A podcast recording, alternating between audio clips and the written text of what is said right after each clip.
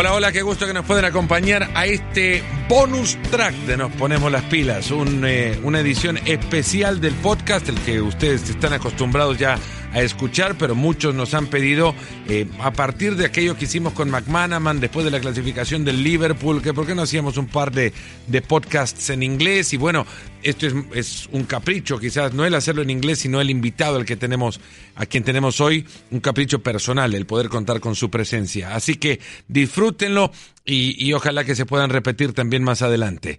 Well, we won't take much more time from his precious time to introduce the voice of English football. You guys know him by heart. If you listen to his voice, you know exactly who I'm talking about. You guys came into the, this podcast because I told you we were going to have him as our as our guest. So here you have him for a bonus track on our podcast. Nos ponemos las pilas.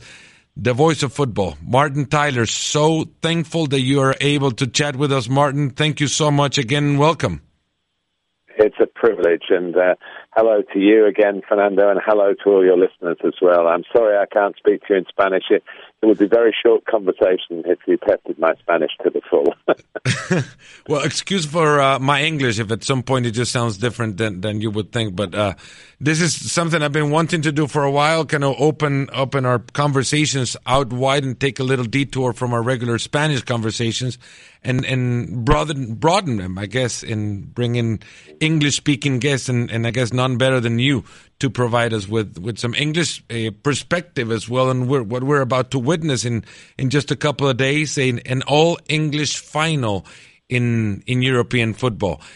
What should we make of this? We, we take usually um, easy steps to start um, making affirmations about what many teams mean in, in European football, like having many teams at this in a stage mean in European football. So when Spanish teams make it to the quarterfinals in mass, we say Spanish football is the best. And now when English teams make it to the finals in mass and, and they take all the spaces available, what what shall we make of this?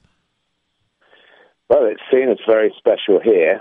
Um, no one's saying, "Oh, this is the norm." No one's saying this is going to happen forever. It's a special season, obviously, with Liverpool and Tottenham in the Champions League, and of course Arsenal and Chelsea in the Europa League. Uh, it's a clean sweep, a full English, they're calling it, uh, reference to our, our, breakfast, a full English breakfast, which is uh, not very healthy. Um, but we think that a full English in the finals of the two major European competitions is very healthy for our game. Um, I think there's some coincidence, there's some a bit of fortune, and there's also a lot of quality as well. And although we're proud that it's English clubs, of course they're full of players from around the world. So it, it is a shared thing. It just happens that they're all brought together at these uh, at this time with with the Premier League teams. Uh, Liverpool have a wonderful history, as you know, in European competition. Uh, they probably would rather win the Premier League, and they've just missed out again. So it's now going to be 30 years since they were last champions of England, but not that long since they were last champions of Europe. So uh, they will be uh, they'll be thrilled to be part of it. And uh, Tottenham, it's new, it's fresh, uh, new stadium that they have, which has helped them in the latter stages of the Champions League and given them, I think, a, an inner confidence. It's a super, superb stadium. Uh, and they'll probably be slight underdogs. Uh, they've lost to Liverpool, I think I'm right in saying, home and away this season in the Premier League. But um, on the day, um, we'll, we'll wait and see. So, yes, it, it's special. We've had an all English final before, of course, but it's not. Um, these times, uh, things are very competitive at the top level of football. So, pleasing, exciting, and a hope good for the world. Right? That's the most important thing, that it represents the best values of the world in in light of what you just said about Liverpool, I came on under the realization that Liverpool might have just wished, I guess, if they could have grant, been granted a wish to just stick with the Premier League and win it this year after having made it to the final last year in the Champions League, and their their ownership group it was actually wishing the same thing, wishing that they would get the Premier League title once and for all and, and maybe give Europe a chance, understanding that Europe might be uh, a kind of a luck of the draw a competition as well, and the regularity is is uh, prized in, in the Premier League more than any other leagues, and the fact that they haven't won it yet. Am I wrong in stating that, that Liverpool actually wished in, in seriousness that they um, be granted the Premier League instead? We've been joking here that um, the opposite of what you say, and you're absolutely right what you say, is that Manchester City would rather win the Champions League. And that Jurgen Klopp and Pep Guardiola could get together in the summer if Liverpool have won the Champions League. So let's swap the trophies now, eh? Um, because we, have been looking looking in the other routes ourselves. So um, I, I, think obviously it's a long time at Liverpool, uh, 30 years, 1990. There will be 30 years by the end of next season. Uh, they were last champions of England, um, and of course through the 70s and the 80s they were amazingly dominant in, in the English football, as Manchester United were for the next 20 years after that. But uh, it's been very hard for Liverpool to catch up uh, in terms of the domestic football, in terms of winning the league, and it's looking as though it might be hard for Manchester United to catch up now because they've they've hit the kind of difficulties that Liverpool had all those years ago in the years immediately after they were champions in the years when the Premier League started. So, um, listen, silverware is silverware, Fernando. You know winning a trophy is is the most important thing for coaches at the end of the season, for players, the medals, the things that you've got in your hand at the uh, when you're finished and long gone from the playing scene. You've got the memories, but you've got the medals to show for what you did. So. Um, you know, they, they were the losing finalists last year. Liverpool, as you say, they had a bad luck with the injury to Salah, and the goalkeeper had a poor day and has never played for Liverpool since. So um, we'll see. It, it, it's exciting, and um, uh, but there will be plenty of Spanish-speaking players on view for you to interview afterwards. That is that is true, and of course with the, with Mauricio Pochettino's story and, and what he's mm-hmm. uh, done in England as well. We'll chat about Pochettino in a little bit, but just to kind of uh, close the the circle on this topic, are we wrong in perceiving that English football rather win domestic competition than than European competition in the sense if if provided with the opportunity they see the Premier League trophy and they see either Europa League or Champions League trophy and, and they're given the opportunity to go towards one, they'd rather pick to win the, the domestic league. And that goes not only to clubs as in culture uh, and their culture but but also to the, the fans of the clubs because of what they can of, of what that, that domestic title provides to them in terms of, of of neighborhood banter, I guess if you can call it that way. Are we are we wrong in perceiving that uh, that English clubs would rather just win domestic leagues? Yeah, I think you are wrong. I think they would lo- they love to win domestically, of course, but um, there's great status in having a successful time in Europe as well, and much of our season focus. I mean, this season we focused totally really on the top two teams because it's been the most incredible race Liverpool finishing second with 97 points. You have to say it to believe it, really. I mean, uh, I would say second is second best, but these are the very best second place ever in ever in the top flight of English football. But the the, the race to qualify for the Champions League is very important, and, and the clubs that have missed out in that respect um, feel very um, disappointed and dismayed at the end of their season. So no, there is a huge respect for the, Champions League in particular.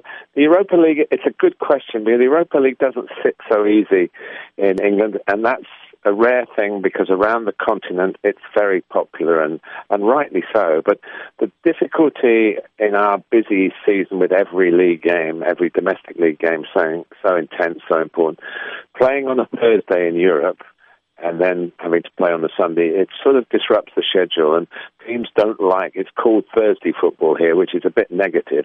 Um, but two English clubs have got through to the final and and got through all that, but they maybe have suffered a little bit in the in the Premier League standings because of it. Although um, you know they've done okay, but they haven't done perhaps as well as they would like. So no, no, we, although there is a, a political issue between the United Kingdom and Europe at the moment, and we don't need to go into that.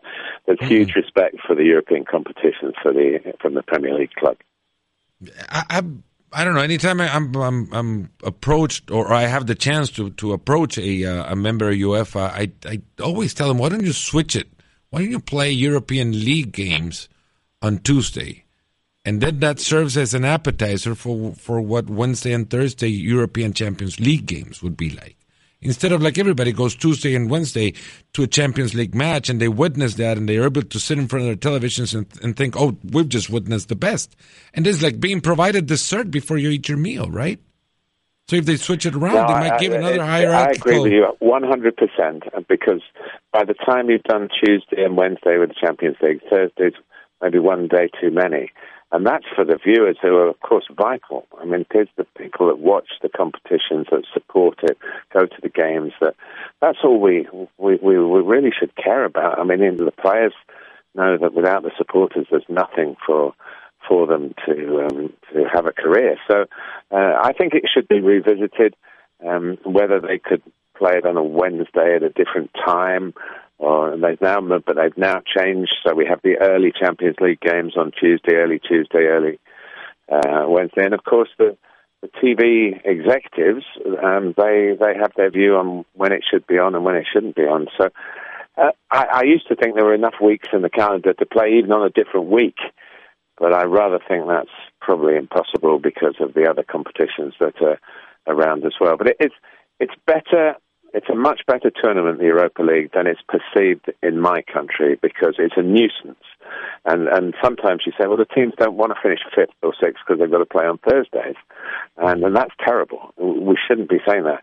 They should be thrilled to be in European competition, and by and large they are. But it it's it doesn't it just doesn't sit. Thursday's a non-football day really in the United Kingdom, and uh, and yet those games uh, crop up. But and and the English teams have done pretty well, haven't they? I mean, Manchester United won it not that long ago. Chelsea have won it, and so they they don't get themselves out of it. It's just not glamorous as UEFA would want it. Mm-hmm. Um, sticking with the European competition and, and, and trying to bank on your experience as a as a commentator, have you ever? I've been asked many times since then. Uh, have you ever called a more uh, dramatic or finish than the Tottenham Ajax game? There's been many of those. Have you ever called a comeback uh, with such a with what seemed to be such an insurmountable advantage by the opponent, just like Liverpool did the other day, the other night in Anfield. Have you ever been involved in an, in an atmosphere just like the one in Anfield? I might say yes to both, that there's another one to compete against the emotions that we lived through those nights, right? But I t- cannot recall two back to back evenings like the ones we had last Tuesday and last Wednesday to finalize who is going to be playing in Madrid for the Champions League trophy. Have you ever witnessed two back to back nights highly charged of emotions like the one we just witnessed? Everyone was exhausted. The viewers were exhausted, emotionally drained. It was no, I haven't. I can't come up with anything. Come up with specifics. I mean, Liverpool will tell you that they got three goals back against Milan in Istanbul. I was lucky enough to be there to to broadcast that, and that was a, a great comeback. Um, and certainly, I can mention individual games in, in my career um, where where those turnarounds have been have been spectacular. But uh, this the importance of these games and the fact I did feel, Fernando. To be honest with you, I broadcast the um, the both legs of the Liverpool Barcelona semi final, and I did feel that Liverpool's comeback would help Tottenham the next night but I didn't expect it to happen like that. I thought they, you know, they were one 0 down from from their home game. I thought, well, they they can go there and win two 0 but to find that they they then went on aggregate three goals down and still came back and did it with the virtually last kick of the game. Um, hard to say which was the better performance, really, because they were both staggering, really, and uh, uh, and and in the end, maybe it did. I think um, Mauricio Pochettino did say we we let we lent on Liverpool's experience of 24 hours earlier and said we can do it. It can be done. Liverpool have shown that it can. I must say, Liverpool won. They should have won both legs, in my opinion. That mm-hmm. Barcelona were so fortunate to be three 0 up from the first leg. So there's no fluke about Liverpool at all. And uh, they they missed chances in in the Camp Nou, and uh, really that was a, a, an unfair score on them. If you miss chances, you miss chances, don't you? It's not bad luck It's bad finishing. But I wasn't so surprised, particularly when they got that early goal, that they were able to uh, to um, bully Barcelona. men and boys, and boys were from Barcelona. You know, it was a it was a, very very well deserved win. I, I felt a little bit sorry for Ajax because they've had a wonderful season, and they're probably going to have to sell two or three of their best players again. Um, and I'm old enough to remember, you know, the, the great Cruyff Ajax teams, and, and later with Marco van Basten, they produced such wonderful football, and, and it seems to have gone forever. And they came back this year, um, coming through the playoffs to get into the into the Champions League group stage, even and then get all the way to the semi-final. So um, they contributed a lot. I think they contributed more to the semi-final than Barcelona did, to be honest. Yeah, in a sense, everybody, even in Barcelona, were stating, "Oh, it would be a dream final, and Cruyff would be so happy to oversee it from mm with the man above upstairs, you know, we, Cruyff overseeing his two teams with his two philosophies and, and two ideas of football when in a sense only Ajax actually provided that. Yeah, that, that was, um, you know, that, I was lucky enough to meet Johan Cruyff a few times and uh, just an amazing guy and to able to watch him play. I watched him play obviously over here and watched him play in the States as well in the old NASL um, and playing in in a World Cup and uh, you know a magnificent um, all the things we talk about the beautiful game he stood for. But in the end, you you know you cup competitions you maybe you maybe get a bit lucky sometimes, but uh, I think over two games, uh, if you come up short, then you know you probably probably the right teams got through and um, you know, we'll see. For Tottenham, it's an amazing adventure. For, for Liverpool, recent experience um, may count in their favour, but Tottenham will feel they've got nothing to lose. And Mauricio Pochettino spent a lot of time in Spain. He's got a house in Barcelona, I think, still. Um, so being in Madrid will be um, will be a, a good place for him. Uh, and we'll see. Well, I can't wait to be honest. It's a long time, isn't it? That's the big problem. At the end of the Premier League this Sunday, it's almost three weeks to um, the final. So uh, I'm not quite sure what the schedule is going to be for the two teams. At least they're from the same country, uh, and they've got the same amount of gap since their last game. So um, we'll we'll see who prepares the best. That's one of the other things I I, I haven't told this to any UEFA uh, member or, or employee, but that's another thing that the Champions League is lacking. They finally moved the final to a Saturday and, and you have a one off, of course, to, to crown the European champion, but you have a whole week to prepare for it. But yet the teams only show up to the city where they're going to play the day before the game. So in that sense, you got lost of wasted time from Monday through Thursday you can use to to kind of uh, bring the game to to a climactic, you know, point on Saturday. But I guess just of a more of a marketing stunt than anything else, awaiting UEFA to act upon. And having come, coming back from the semifinals, having witnessed those semifinals, and we've seen so much of this game in years past, just to it's impossible not to think that we're going to have. I don't know. We're close to a letdown in the final because of the emotions were so high in the previous round that what could match it, right? Well, that's true, but I mean, you go back into your memories of finals in all sorts of competitions. They they're not always the greatest games, are they? Because you know, no one wants to make a mistake, and they are sometimes quite conservative. I don't think this will be um, because obviously the teams know a lot about each other, and they, um, you know, they they play front foot football. Um, they'll be very fit, the players, even though it's been a long season. Both Klopp and Pochettino work the. Uh, I've been lucky enough to watch training sessions, and they're, they're so unrelenting in what they in what they do, you know, and uh, the, the players know they can't they can't freewheel in any in any session. So I think it'll be high octane stuff, and uh, the uh, I think that for, for UEFA and, and getting the teams there, sometimes the players will tell you they don't want to be stuck in hotels for day after day after day. I've, I've I can remember FA Cup final teams coming to London when at Wembley Stadium it's the final on the Tuesday before a Saturday game, and they get stir crazy, you know. So um, I think uh, I think in the end, they, they, the clubs have the right to choose. They have to be there 24 hours before or whatever it is, and so uh, we'll see. It's it's it's, it's special. It's, always special, but you're right. The semi-finals they've made it extra special, and uh, it's great for the game. Is that the other thing that maybe I could mention, Fernando? Is I do think the the integrity of, the, of football is, is is very good at the moment. The people are winning with dignity and losing with dignity.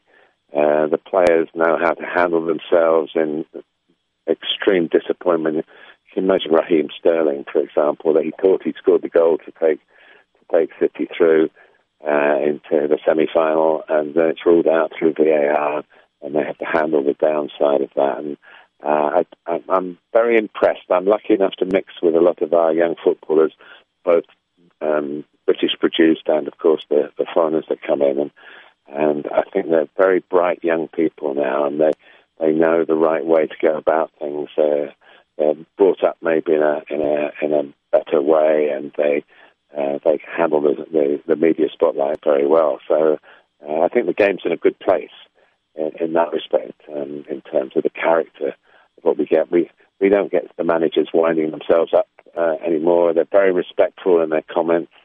We've had it all through with Klopp and, and Guardiola in the title race, saying the right things about each other, and I, I think I think that's important. I, I do believe in the spirit of our game that we love so much. I guess that, that, that as well, Martin, is a testament to the the choices have been made by the by the clubs, by by management in in deciding that there is a footballing leadership to be to be chosen when they when they want to build a team and they want to build a successful uh, cohesive unit of players, but there's also in that leader a representative of the fans, of the fan base, and in a sense, a spokesperson that they're also choosing. And this guys, in talking about uh, Pochettino and Guardiola and Jurgen Klopp, they seem to have the right thing to say at the right time and to the right audience as well. They're they're rallying their team as well as they're rallying a fan base. I think a bit like politicians in our world now, you know, there's more to it than just doing the job. Um, you have to be seen to do the job, and you have to speak about the job. And these guys are, are football men, um, and and really, the media uh, skills that they've um, they've produced. And you, are right in what you say. Um, I think it's beyond the call of duty, really. I mean, they they, they perhaps don't last so long if they say the wrong things, if they're indiscreet in the press conferences. They have good media departments to help them. Um, but I still say they go away, they turn a phrase, they they get the um, the mood right, um, and they, they they can talk about the rivalry without being disrespectful. And I think uh, I like that very much. And I I think the guys you've mentioned are, are particularly good. They're um, you know they're, they're being interviewed three, four times a week, often three or four times a day on national media, and and uh, they there could be one word out of place. And we live in a very politically correct society now, so um, you, you can. It's very easy to make a slip.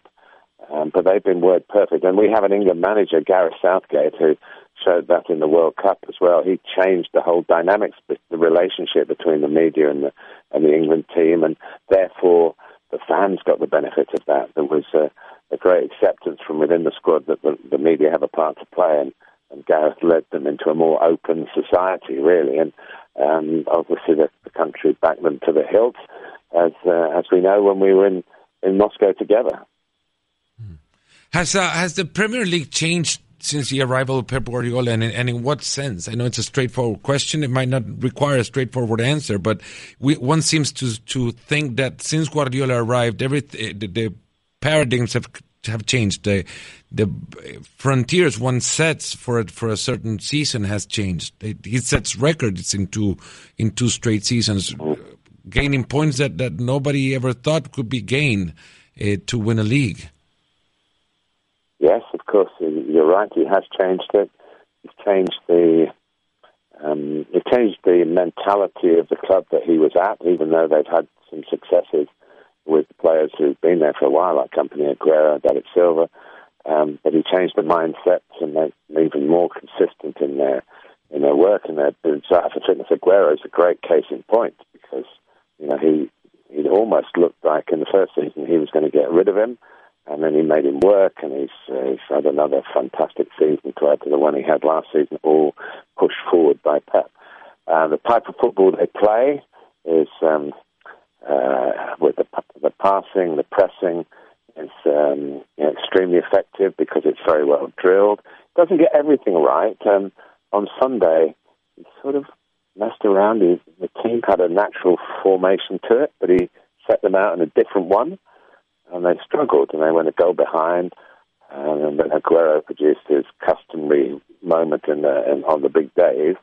Um, and then he actually then finally put the team back into it. So he put the square pegs into square holes, mm-hmm. um, and and sort of got it got it normalised again. So I, I think sometimes you know you, you, you might overthink it, very rarely, but um, no, he's and he's set standards that others going to match it? Liverpool thought they had, and they get 97 points and come up one point short. Yeah, you're right, 198 points over the last two seasons. Um, you know, he, he's it's the consistency as well as the quality that makes it very special, and that's what the others have got to match. And how they're going to do it with, you know, that's the fascination. Now they've got the uh, the Premier League trophy. That's it, done. That season finished. Now they've got the FA Cup final. Uh, that would make it a historic uh, domestic treble if they were to win that. They've already won the League Cup as well, the Carabao Cup. Um, so still, um, you know, one more game to to make another piece of history. But then in football, you have to go again. You, you just have to go again. You, you don't get much time to enjoy it it, it's in the bank. But while you're still competing for it, when you put your your feet up and you retire, you go like, "Oh, I won all these trophies," you can be proud. But uh, in the day-to-day uh, attitude of football, there's another game. There'll be another. They'll be back in pre-season training at the end of June. Probably they'll be off around the world playing somewhere in July with expectations, and they'll start again in August, and everybody starts equal. Yeah, equal and, and some with a certain advantage as well. Just being able to create winning mentalities within within uh, dressing rooms, which is so hard to, to maintain as well, so hard, so hard to gain. Create a, a, winning culture within a club. Some something even Manchester City didn't even have a decade back.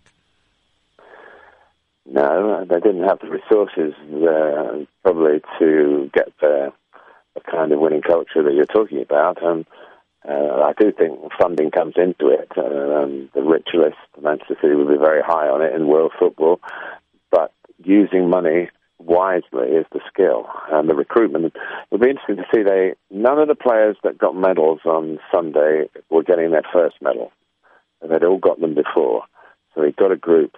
Mm-hmm. Uh, although some of them are young, they'd all been part of the season before.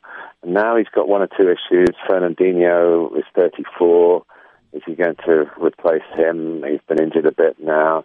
Um, how much longer can Aguero keep um, putting in the massive amount of work uh, that he's done? Uh, he, he and Leroy Sané seem to be at odds sometimes.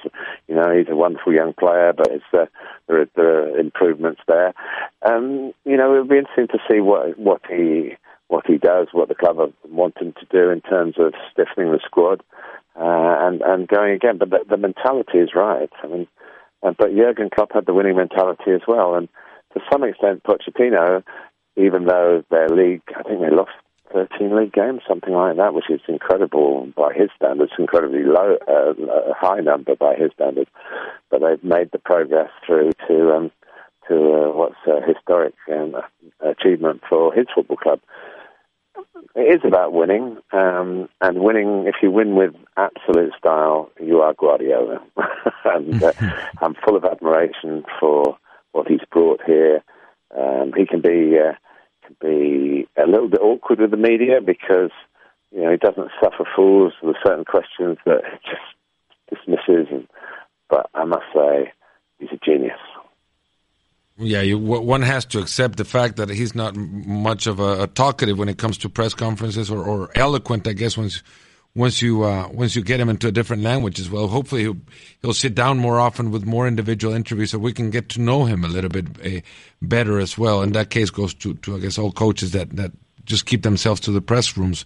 Uh, Martin, I could go on forever talking about the the game as a whole with you and, and, and gain on your background and your experience. And then I can go on forever talking about your career. And I wish we could do this in, in different parts and, and in different times as well. So if you would allow us, like, let me invite you to a, another round of chats in, in, in the coming weeks. And I hope to see you in Madrid soon as well.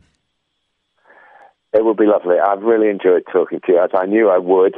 One day we must tell your podcast listeners my Mario Kempes story in 1978 when I looked down on the training and was about to be attacked by Argentinian security police, um, and it caused a bit of a stir in the, the soon-to-be world champions training camp. And Mario was on the pitch looking up, and he remembered, and he remembered all those years. And we had that uh, priceless time together in Moscow. We must share that with uh, with your listeners at some point. We will do it again. I just got to pick your brain for one last question, Martin. And this has been bugging yeah. me since the first uh, moment we, we opened the podcast on today. What what game would you like to have called again? Which game would you like to be a commentator of again? Uh, one that I didn't commentate on uh, would be the 66 World Cup final. I, I am a football lover and, and I am and I don't have any uh, affiliations that make me this, that, and the other. But I suppose deep down I am English, and England won the World Cup. I went to one. I was just a student then. I went to one of the games, a group game against France. But I'm in, in, in some ways a child of 1966, and I um, I was lucky enough to make on the 50 year anniversary. My employers over here, Sky Sports, allowed me to make a, a documentary about it, and it was such a privilege. It included going up the steps of Wembley, slightly different now from what it was then, or more than slightly different. It's different, but there was a. I was given a, a, a replica of the of the World Cup that England held up, and I stood at the top of the steps at Wembley and pretended to be the great late Bobby Moore holding it up. It was an astonishingly privileged moment. So, I guess that would be um, that would be the game that I would like to do, have the, the game I would like to have done because in all my years I, as my 45th year I think as a commentator I've never said England have won the World Cup and I'm running out of time. Well, there's been many golden generations for English football, and, and this one seems to be creating itself into the same title, although probably wishes it wouldn't be called that way, so not to um, end up as the other generations in the past since 1966 have ended up. Martin, I'm sure you will call it at some point or another. I got to tell you, I admire your career. We, got, we got close this time, didn't we, Fernando? We yeah. got close. That was much, that was much closer than people expected. There's going to be a cup and a couple of cups going back home, if you can call home uh, London or in, any parts in England right now, as, as English football just dominates Europe. Uh, and and we wish you and and your fans the best of luck as well as they travel abroad to Baku, Azerbaijan, even even though logistics are uh, extremely tough. and I hope they have a great time in in Madrid as well. I will see you there, Martin, and we will talk again on this podcast because. Uh, I want I want to listen to all your stories, and, and I'm sure my fans and the fans of this spot uh, also deserve a bit of your experience and, and your anecdotes and stories of your brilliant career from one FIFA voice to the next, or to the to another FIFA voice, or to the voice of FIFA. How many times have you been introduced as Martin Tyler, the voice of FIFA, instead of Martin Tyler, football commentator? Does that happen more we often? Do share, we share we share that considerable privilege. Muchísimas gracias, mi amigo. It's been a pleasure. Martin Tyler ha estado con nosotros en Nos Ponemos las Pilas. Thank you so much, Martin, again. Y a ustedes por escuchar. Hasta la próxima. Gracias por escucharnos. Busca ESPN Deportes en iTunes y TuneIn para más podcasts.